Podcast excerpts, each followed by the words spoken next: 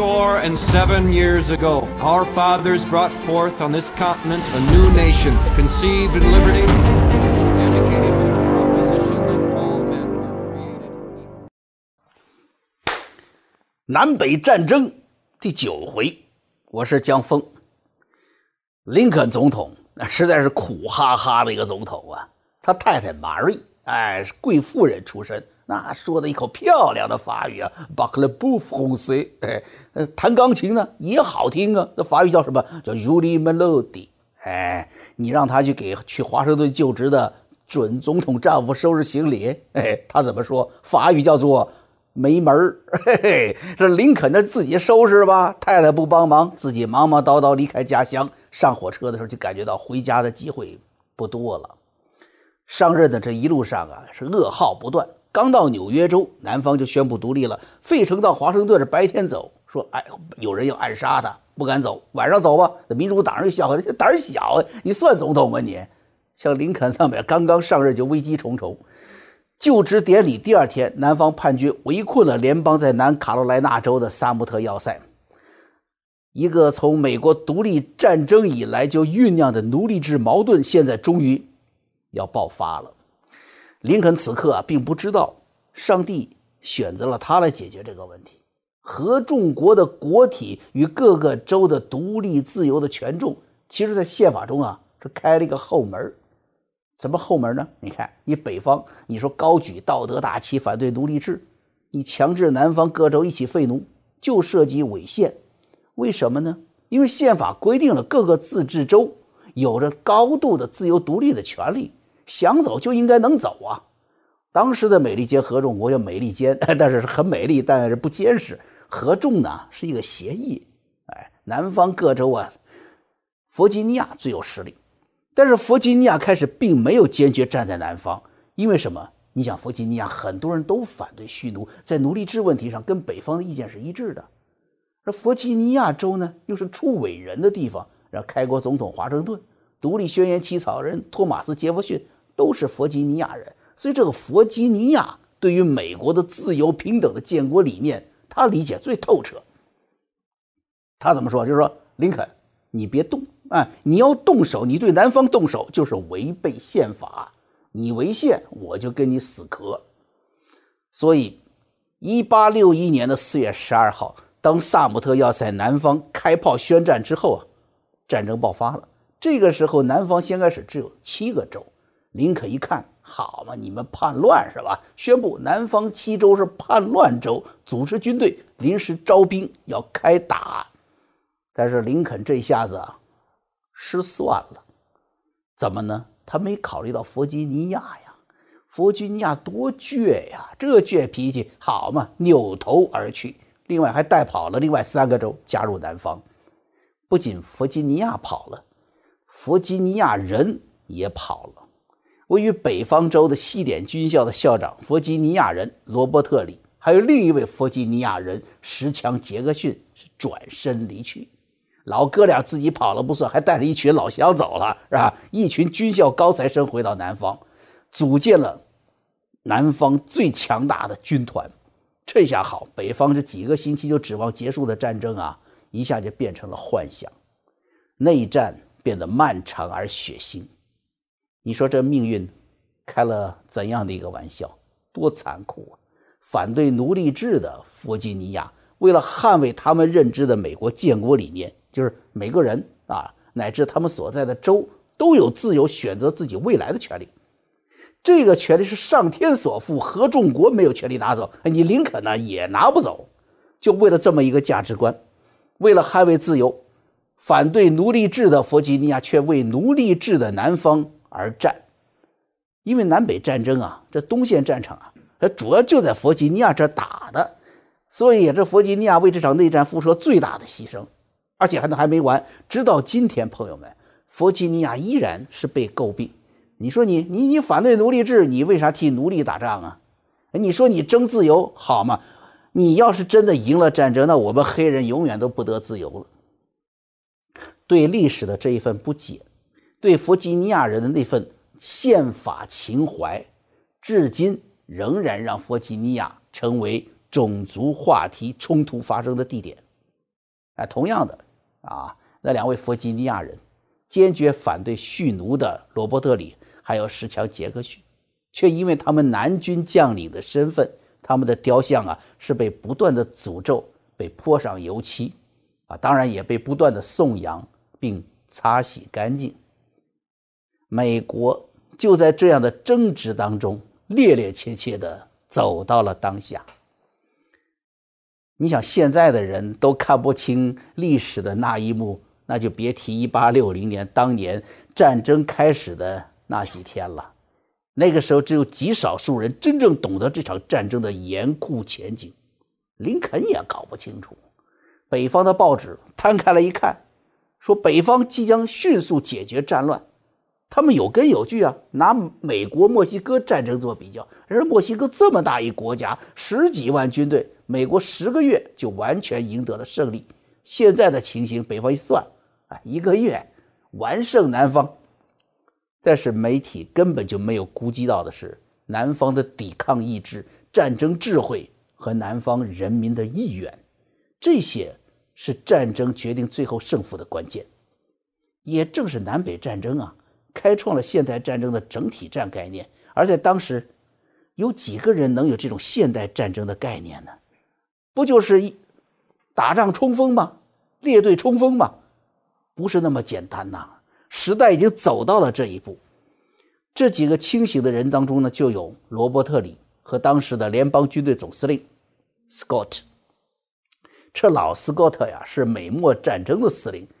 战争、雪茄和烈性酒已经夺去了他的健康，这年纪大，他干不动了。他是气喘吁吁地坐在白宫的门口阶梯的时候啊，林肯走出来迎接了他。啊，斯高特那失去弹性的手用力地抓住了林肯曾经当过伐木工的那双有着粗大关节的手，说：“哎呀，你这手还挺有劲儿啊！这总统先生啊，我给你带来一个计划。”和能够完成这个计划的人，这位高瞻远瞩的战略家 Scott 为联邦军队制定了一个完整而且有效可行的战略计划，叫做“蟒蛇行动”。它是什么目标呢？占领里士满，封锁南方港口，进入密西西比河，将南方一分为二，然后击败南军。Scott 认为呢，内战呢，它是一个持久战。这林肯总统呢？听出这个老将军的意思了，插话了，说：“Scott 将军，我很想知道您这个蟒蛇需要多长时间才能扭断南方人的脖子？”哦，这个一年，总统先生，一年。哦，一年，我觉得选民和华盛顿的政治家们不会给我这么长的时间呐，将军。此刻的 Scott 感觉到了。这位有着粗大关节的手的总统啊，在这陌生的首都还没有历练出一颗强大的心脏。但是斯科特将军也知道，尽管北方人力物力资源充分，但是没有经过训练的军队根本不是南军的对手。此刻，林肯的问话又打断了斯科特的思路。对了，将军，您说还有一个能执行这个计划的人？斯科特想推荐的其实就是罗伯特里，但是当他听林肯说已经对南方宣战了，他已经犹豫了。他知道罗伯特里十有八九会离开北方，回到南方的弗吉尼亚，成为合众国最可怕的敌人。要林肯呢？啊，既然对蟒蛇计划这个缓慢功效不那么上心，自然对罗伯特里的离去啊也就没那么在意。哎，甚至当他听说这些将领都要回到南方的时候呢，哎，他也没有阻拦啊，就走就走吧啊！为什么呢？林肯跟绝大多数北方人感觉一样，觉得斯科特老了，怯战了，南军其实不堪一击。那些回到南方家乡的将领们会为他们今天的选择而后悔的，因为无论谁在南方那指挥都无济于事。只要北方的军队从华盛顿向李士满来一次强行军，就可以完败南方。但是，与自信和散漫的北方不同的是，南方正充满激情而纪律严明的备战。内战爆发几个星期之后，邦联就把首都迁到了弗吉尼亚的里士满。一八六一年五月，邦联总统戴维斯封了邦联五虎上将，啊，库珀啊，阿尔伯特·约翰斯顿啊，乔·约翰斯顿、罗伯特里和博瑞加德五虎将。这里面这罗伯特里啊，他是戴维斯西点的同学，啊，戴维斯很信任他。给他留在身边了，这有点像什么？就是现在说参谋长这个角色啊，在身边的出谋划策。前线的博瑞加德对自己的军队缺乏训练呢，是很恼火。他这样的军队我怎么带出去打仗？不是让他们送死吗？但是博瑞加德掌握着一个可以置北军于死地的秘密武器——女间谍罗斯。七月初，弗吉尼亚开始转入令人烦躁的酷暑。士兵为博瑞加德带来了一位四十岁出头的女士，她就是罗斯。当他出现在将军的帐篷的时候，他那个用这个叫密齿篦子梳理的头发竟然没有一根散乱出来，而他为将军带来的情报，还就藏在那一丝不乱的头发当中。将军接过了。棉纸书写的情报，一阵女人身上带过来的迷迭香气味，在充满了皮革和火药味的帐篷当中，显得格外的暧昧。这是一份来自参议院军事委员会的地图，上面清清楚楚标注了北军到达马纳萨斯战场的行军路线，还有时间：七月二十一号。北军统帅是谁呢？麦克道尔。正好是博瑞加德同一届的同学，博瑞加德的八字胡的一侧轻轻地撬动了一下，他对罗斯说：“哦，麦克道尔，他是我们那一届学习最好的第一名。”接着，博瑞加德扭过头去喃喃自语说：“哼，他也是一个骄傲的家伙。”然后脸上露出一丝不易察觉的笑。您说什么，将军？博瑞加德呀，从沉思中回过神来，带着歉意说：“哦，没没有什么，罗斯夫人，我让侍卫官带您去休息。我呢，这里有一些英国的好茶，希望啊，您会喜欢。”南方的军队开始迅速调集。南军五虎将的另一位约翰斯顿，在战争史上第一次使用火车来调动军队，就用了一天时间，就把他手下四个旅当中的一个。送达了马纳萨斯战场。第二天，前线的波瑞加德就把这个旅啊给搁在了左后方，作为预备队。这个弗吉尼亚旅的旅长是一位冷酷的弗吉尼亚人，三十七岁的托马斯·杰克逊。他的部队是双方军队当中是最守纪律的，而他，杰克逊，将一战成名。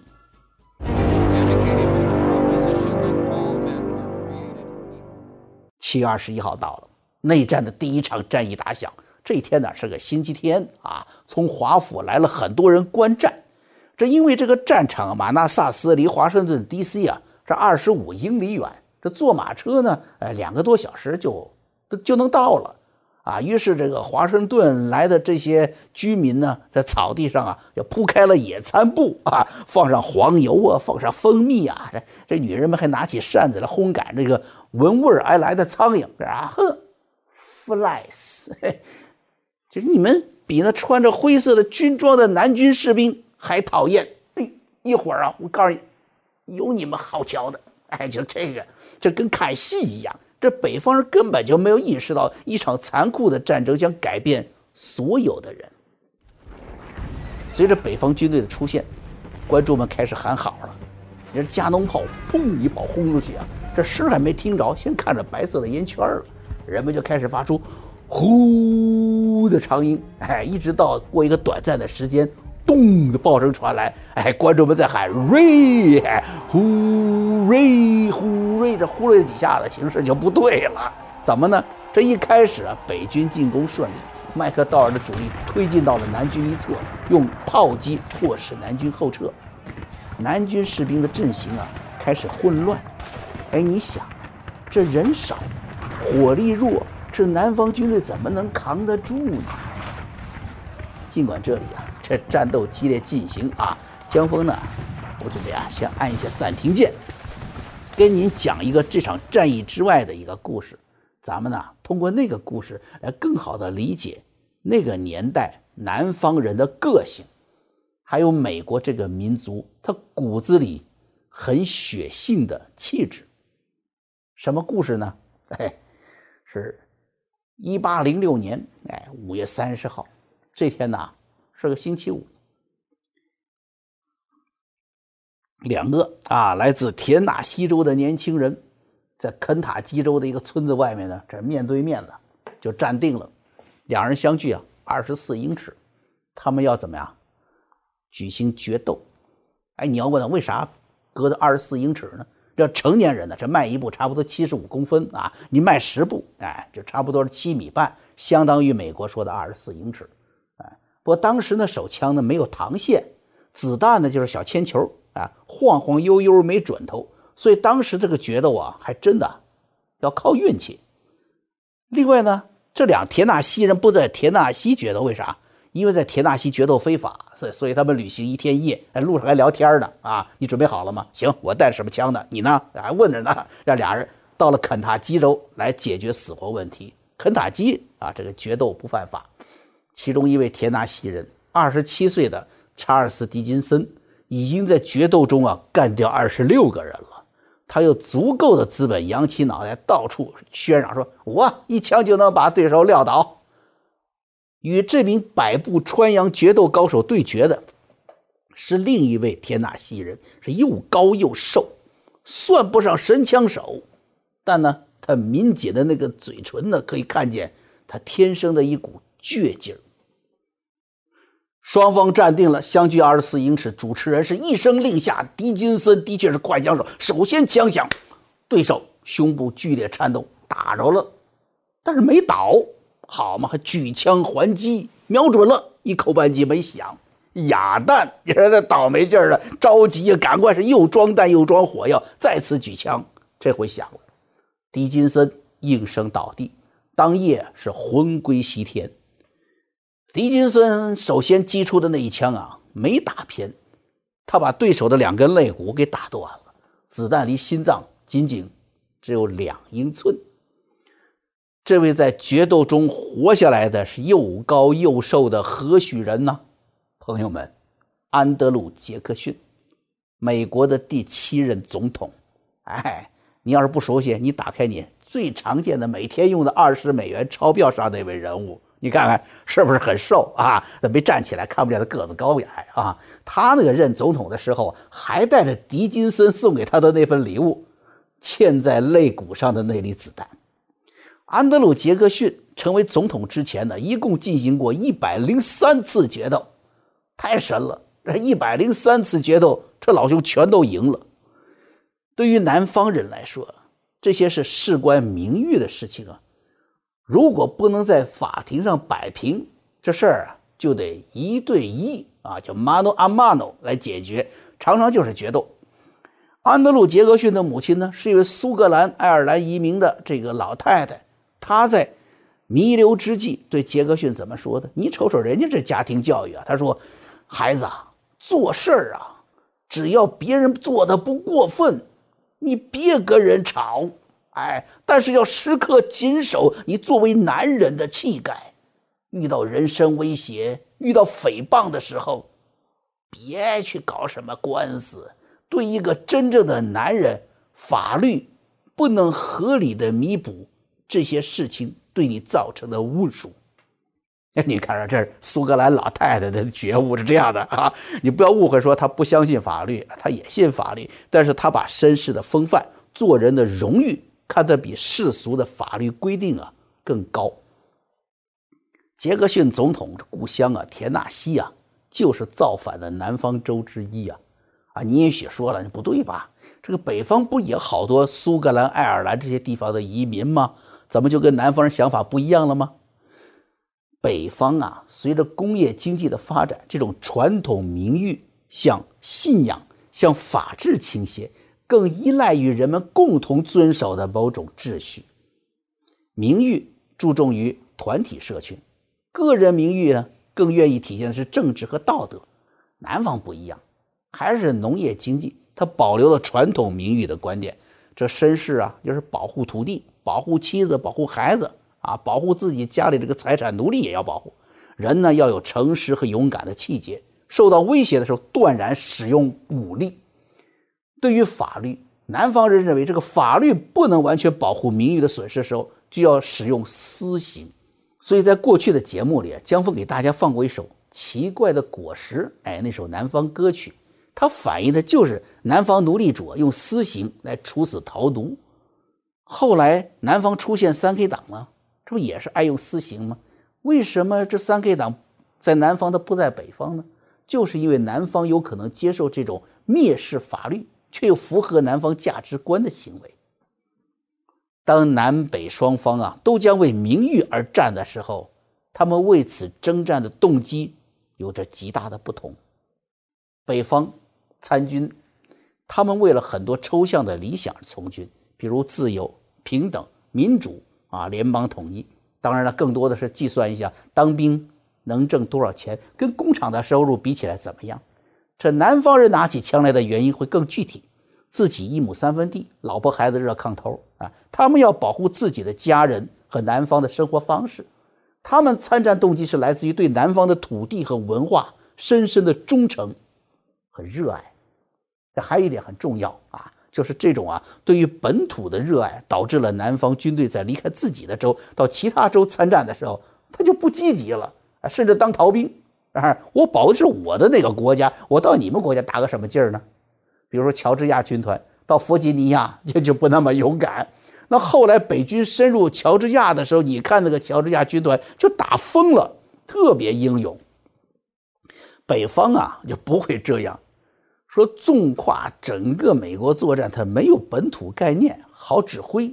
这也是南北战争当中许多研究学者没有留意的一面。我认为这这是真实的，而且重要的南北荣誉感的差别。它存在于人的本性的深处，决定了战斗意志乃至最后的胜利结果。当然，我们今天美国人来看说，哎，说两边都有道理嘛，哎，到底是该忠于北方这种群体的名誉法则呢，还是忠于南方这种内心的良知法则呢？自古无数战士的内心呢，都为此而挣扎过。南北战争中最能体现这种挣扎的就是谁呀？罗伯特李将军。啊，他的故事咱们以后很快就说到了，大家别急啊，跟着江峰跟着讲，咱们故事走啊。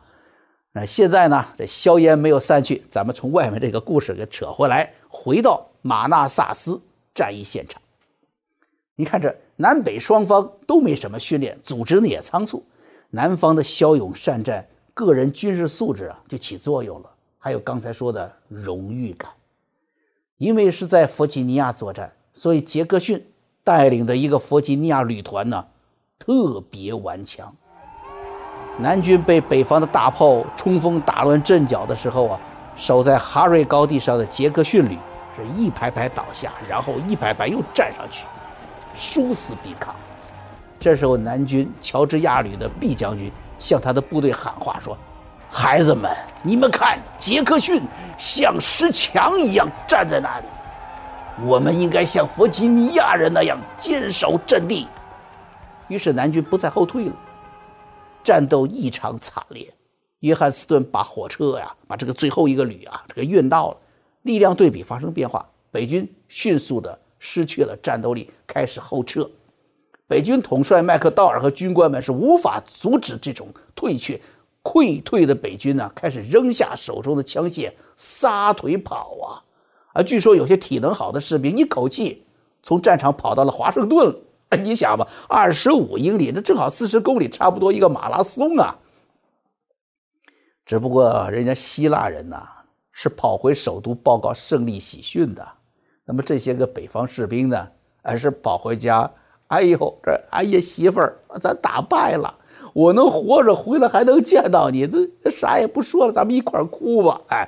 这南北第一次交手啊，就这么结束了，北军大溃败。这场仗呢，让南方的杰克逊是一仗成名，后来大家就管他叫石墙将军，石头墙一样的顽强的将军。这次失败呢，也让北方和林肯意识到啊，三个月速战速决没门了。斯高的将军的话没错，用北方的工业基础的优势，用蟒蛇计划来拖垮人力物力资源不足的南方。那么好，现在就必须做长远打算，必须建立一支经过训练和装备良好的军队。怎么办？怎么样才能打赢这场战争？这可不是吃着野餐观看的军事演习了，这是一场要残酷的多的战争。啊，也许是。应了那句话吧，叫“得道多助”啊！这老天爷看着人间在这打仗呢，后来呢，哎，就应允了林肯啊，答应给了他几件制胜的宝贝。哎，这一天，这林肯呢，平时就睡眠很浅，常常呢就靠着椅子就能打个盹儿。哎，这一天的林肯呢，靠着椅子打盹的时候，就做了一个梦，这梦见有 unicorn，就是那种长翅膀的独角兽啊，载着一个人。给他带来了神秘的武器。